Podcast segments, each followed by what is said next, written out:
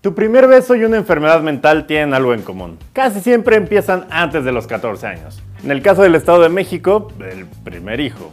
Pero bueno, la idea es esa. Si te chingas una rodilla en el deporte, se acabó tu carrera futbolística para siempre. Pero si te chingas una rodilla aquí, no solo se chingan tu carrera, se chingan tus ganas de jugar fútbol. Como vimos en episodios pasados, la mayoría de nuestro gasto en salud está destinado a los gordos, o, en mejores palabras, en los modelos de estética y belleza real que no entendemos y que al parecer los triglicéridos tampoco entienden. Sin embargo, respecto a la mente, lugar donde hace génesis nuestra estabilidad, nuestro raciocinio y nuestras ciencias, no se olviden de visitar Avenida de Papel capítulo 4, nuestro sistema de salud pública se gasta un 2% del total en salud mental. Es más, te cobra más porcentaje de comisión un pinche cajero que la salud mental en México a nuestro sistema de salud. Nuestro país, de forma muy silenciosa y con un boom en el nuevo milenio, tiene que lidiar con sus otros problemas. Y uno de ellos es el de la salud pública y la salud mental. En el 2000, mientras un porcentaje de la población vivía la euforia de Angels, de Robbie Williams y de Larger Than Life, de los Backstreet Boys, personas del mismo demográfico empezaron a sufrir deterioros en su salud mental y en muchos de esos casos derivó en el suicidio. La salud mental es el fantasma que durante decenas de años en nuestro país fue tomado como un juego. No existe prevención, no existe una cultura de tratamiento y cuando por fin están diagnosticadas estas enfermedades, pues las familias y la misma sociedad no están preparadas para lidiar con ellos. Además, la situación rampante de violencia en las calles de la última década ha provocado una alza altamente preocupante de trastornos de la que antes este país pues no se preocupaban ni sucedían con tanta frecuencia. Desde depresión, esquizofrenia hasta graves casos de sociopatía y psicopatía, México, al igual que Estados Unidos hace algunos años, está viviendo uno de los efectos secundarios de dejar a la gente más vulnerable, más pobre y sin prácticamente ningún tipo de acceso de tratamiento en el limbo. Un limbo en el que todos los días, al levantarse y al acostarse, escuchan la misma voz enferma que les gime y grita. La voz de su propia mente. Hoy en Avenida de Papel, enfermedades mentales y suicidio en México.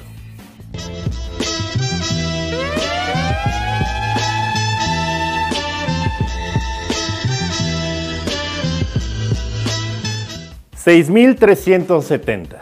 El precio de una botella de Bacardí en Polanco. El salario de un subdirector de área en la cuarta transformación. Los últimos cuatro números de la tarjeta de crédito de Caribe Macías. Nope. 6.370 es la última cifra de suicidios registrados por el INEGI en su página. Y aproximadamente 2.599 son de personas entre 15 y 29 años, lo cual lo hace la segunda causa de muerte después de los accidentes en ese demográfico. O sea, yo, yo, ya tengo 28, entonces otro año más ya, ya me salí de ese pedo, ya ahí los dejo con su suicidio. Ah, cierto, cierto, cierto. Igual, igual eso borra, no sé. Lo cual significa además que siete morros, que podrían ser tus hijos, tus hermanos, tus amigos, se decidan siete diariamente, uno cada tres horas. Sé que no es bonito, pero da contexto. Y además da contexto la forma en que lo hacen. Los principales métodos de suicidio en México fueron ahorcamiento un 79.3%, disparo de armas de fuego 8.9% y envenenamiento en un 3.8%. Javier Mendoza Velázquez, investigador de la UNAM, apuntó que el incremento de suicidios se ha dado a nivel mundial y en buena medida se debe a la vulnerabilidad de la adolescencia cuando los jóvenes pues están muy mecos en formación de su identidad. Pero también dijo que los jóvenes siempre han sido un grupo susceptible. Ya advirtió que el abuso temprano de sustancias, si no pregúntenle al Cocas, el encargado del baño del antro de su preferencia, la violencia familiar, económico, de pareja y la tecnología han propiciado el incremento de suicidios entre los mismos jóvenes. Y esto solo en el preocupante caso de los jóvenes. La relación entre discapacidad mental y pobreza, inequidad en el salario, la marginación y alienación social, así como la falta de hogar, está bien fundamentado y hay cada vez más evidencia que son causas. De acuerdo con cifras oficiales de la Secretaría de Salud, en México, solo el 16% de la población que padece un trastorno mental recibe el tratamiento adecuado. El reto, el reto de salud pública que tiene el país es que tenemos un 84% de brecha de, brecha de atención en salud mental, es decir, solamente el 16% de los pacientes que requieren algún tipo de atención en salud mental lo recibe en este país. A mayor número de disparidades sociales y económicas dentro de una sociedad, mayor cantidad de discapacidades mentales. Así es. Y si en algo México es tricampeón invicto balón de oro MVP, es en disparidades sociales y económicas. Por ejemplo, factores como la clase social, el vivir en un ámbito rural, la migración, el desempleo, la falta de hogar y la inequidad en el sueldo influyen negativamente en un aumento de la prevalencia o incidencia de la esquizofrenia. O sea, no es mame, neta, esta vez no voy a tardar 43 años en subir fuentes, se los juro, para que lo chequen. Son factores para la esquizofrenia. Sin embargo, lo del dominio de nuestras santísimas batitas blancas, los factores estudiados para dar estos diagnósticos son puramente médicos. Y la salud mental nunca es evaluada como un todo tomando en cuenta factores sociales, económicos, culturales y políticos, que obviamente interactúan como factores de vulnerabilidad con los procesos biólogos innatos o adquiridos que uno tiene en su sistema los cuales propician la génesis, desarrollo y resultados de las discapacidades mentales. ¿Qué quiere decir esto? Se atiende desde el modelo de rehabilitación que dicta el médico y no desde el social de la enfermedad. Y es que muchos lo hemos visto. Yo lo he visto. ¿Cuántos embarazos no deseados en un mundo de miseria han forzado el suicidio de morritas? ¿Cuántos indigentes esquizofrénicos no vemos día a día en las calles y les decimos que no tenemos cambio y están vagando sin atención? ¿Cuántas depresiones no se están generando en este momento en que los jóvenes no saben llegar al fin de mes. Ah, digo, me, comentan que al momento de salir esto es quincena, pero eso no le quita la validez a mi argumento. Se atiende desde el modelo del médico rehabilitador y no desde el modelo social de la discapacidad. Y es que la discapacidad mental impacta en la educación, la conducta social, la productividad económica y en las normas culturales. Son trastornos que esconden sus síntomas y consecuencias entre una cultura que glorifica muchas veces la tristeza, el aguantar vara, el aguantar la vida dura, ya sea por los hijos, por los padres, por mantener la chamba. Porque además, muchos saben que es más fácil obtener un permiso por sentirse enfermos de gripa que por estar deprimidos. En un reporte de la Organización Mundial de la Salud realizado en 14 países, entre los que se incluyó a México, se señala que del 76 al 85% de los individuos con discapacidades mentales severas en los países de bajo ingreso no recibieron tratamiento, mientras que del 35 al 50% de los enfermos en países de alto ingreso sí lo tuvieron. O sea, no mamen. Que todos los hospitales generales deben de tener una atención a la salud mental, no solamente de los pacientes con enfermedades mentales, sino particularmente a los pacientes que acuden a los hospitales y que en un 30 o más por ciento tienen una patología mental eh, eh, este, agregada. Y obvio, aunque no es la única causa, la pobreza, el desempoderamiento y la inadecuada educación impide el acceso a la atención de la salud. La población necesitada no puede pagar las medicinas prescritas, el transporte a la clínica u hospital, los tratamientos de última generación que son impagables para la gran mayoría y mucho menos, mucho menos tiene seguro y por ende no puede afrontar los cuentonones médicos una especialidad médica que por mucho tiempo había sido vista como fifí, pero que por fin nos estamos dando cuenta que le pega a los más vulnerables.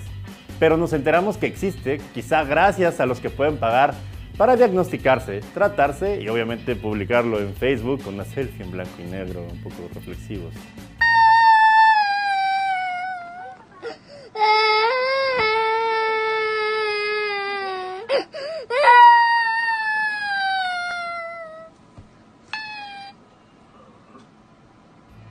Digo, está perfecto que lo traten, que lo posteen también, pero pues tampoco lo romanticen, no mamen. Tratarse una enfermedad mental no los hace únicos, inigualables y cover girl, los hace unos buenos ciudadanos que han elegido su bienestar y el de los demás. Y los felicito. Pero tampoco los convierte en Kurt Cobain o en Amy Winehouse, no mamen. Pero bueno, enfoquémonos al 2% que les platicaba del gasto que México destina en salud mental. De este se dedica el 80% para la operación de los hospitales psiquiátricos. El eje de atención es el tercer nivel, lo cual aumenta los costos del tratamiento, aleja las posibilidades de acceso a la mayoría de la población y evita fortalecer los establecimientos de salud ambulatorios.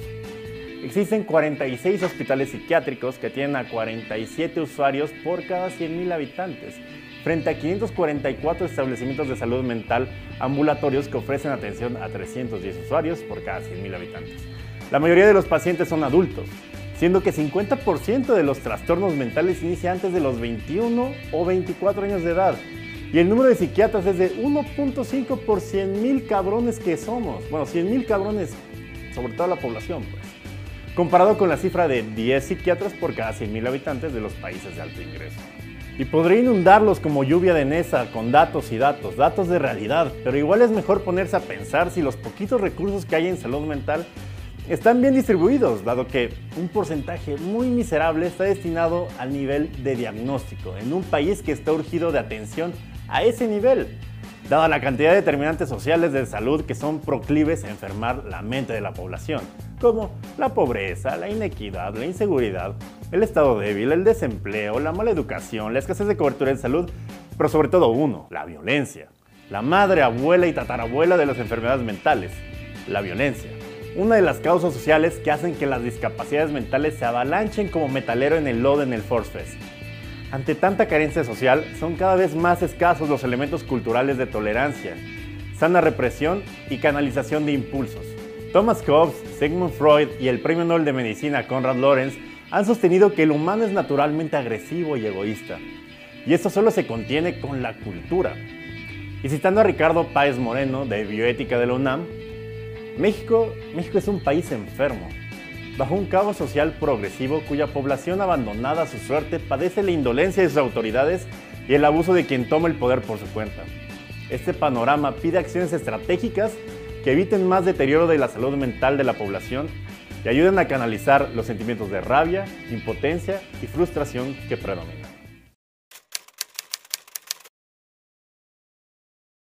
La semana pasada sucedieron muchos eventos de coyuntura, el primero el Día Internacional de la Salud Mental, y el segundo que espero que sea más que coyuntura. El terrible caso del monstruo de Catepec, bueno, más bien de Jardines de Morelos, una colonia que aparte conozco. Un hombre que en un video que no voy a reproducir aquí, narra cómo mató por lo menos a 20 mujeres para vender sus partes a una persona desconocida. Y reafirma que si sale de esa, y por eso se refiere a la cárcel, lo volverá a hacer. Porque las mujeres, a sus palabras, no se merecen respirar el mismo oxígeno que él. Estos eventos nos podrían guiar a falsos positivos o peor aún, a conclusiones apresuradas. Primero que nada, hay dos factores que estimo primordiales para evaluar por qué el hombre hizo lo que hizo. El hombre obviamente tiene un trastorno mental. Un caso de sociopatía o psicopatía clínica que nadie le ha diagnosticado y que nunca se ha tratado porque nunca tuvo acceso a ello. Todo esto aunado a que fue abusado de chiquito y su madre además le generó diversos traumas que propiciaron el desarrollo de su personalidad. Y él lo narra así en el video. repito, no voy a pasar. Pero segundo, la impunidad, ya que teniendo este trastorno y estos impulsos, lo único que lo detenía de hacer lo que hizo era el Estado y el Estado de Derecho. Un Estado en el que cometer no solo un asesinato, sino 20 a la vista de todos, como lo relatan los vecinos, no provocó ninguna investigación. Entonces, estamos de acuerdo que el conjunto de esos dos factores generaron esta tragedia. ¿Dónde está la génesis? ¿Dónde nació esto?